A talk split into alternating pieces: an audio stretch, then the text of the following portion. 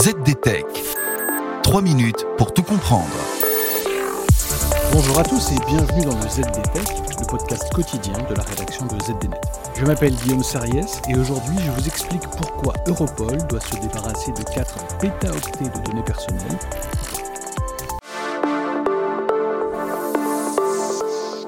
Pour commencer, je vais vous dire ce qu'est Europol.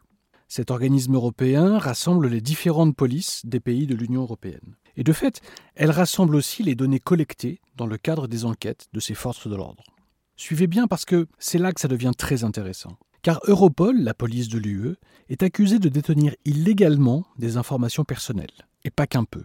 On parle de 4 pétaoctets de données, c'est l'équivalent de 3 millions de CD-ROM si cette image vous parle. Et celui qui accuse, ce n'est pas une association de défense de la vie privée. L'accusateur, c'est le contrôleur européen de la protection des données, l'équivalent européen de la CNIL française. Le CEPD affirme qu'Europol possède des milliards de points d'information sur des individus, des données sensibles, issues de rapports criminels, de piratage de services de messagerie chiffrés, ou encore collectées à partir de dossiers de demandeurs d'asile. Ces données doivent permettre à Europol d'entraîner des algorithmes d'apprentissage automatique, des outils d'intelligence artificielle pour lutter contre le crime et le terrorisme. Mais le risque, c'est qu'Europol devienne, si ce n'est pas déjà le cas, une agence de surveillance comme la NSA américaine. La NSA, oui, c'est la très secrète agence dont l'activité a été rendue publique par le lanceur d'alerte Edward Snowden car ces données personnelles concernent 250 000 personnes soupçonnées de terrorisme ou d'actes criminels. Mais surtout, elles portent sur une multitude de personnes qui ont été en contact avec ces individus. Elles ont été accumulées par les autorités policières nationales au cours des six dernières années. La CNIL européenne ordonne d'effacer les données détenues depuis plus de six mois dans ces systèmes. Ce conflit entre les deux organisations met en lumière les profondes divisions politiques entre décideurs européens quant au compromis à trouver entre sécurité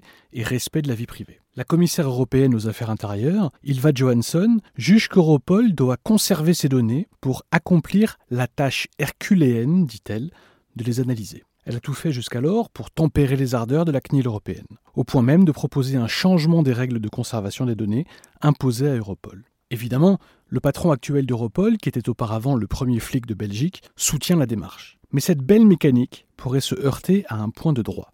Car en 2020, Europol s'est vanté d'avoir participé au piratage du service de téléphonie chiffrée EncroChat. L'agence a copié les données extraites de 120 millions de messages EncroChat et de dizaines de millions d'enregistrements d'appels, de photos et de notes, puis les a distribués aux forces de police nationales. Un succès de la police européenne, assurément. Mais voici que les avocats de personnes mises en cause dans les trafics démantelés font à présent de bien étranges constatations. Les dossiers d'accusation sont constitués sur la base de preuves dont les autorités ne veulent pas révéler la provenance. Le soupçon que des données stockées illégalement par Europol aient été utilisées pour cela est évidemment très fort. Et voilà, normalement on a fait le tour du sujet. Pour en savoir plus, rendez-vous sur zdnet.fr et retrouvez tous les jours un nouvel épisode du ZDTech sur vos plateformes de podcast favorites.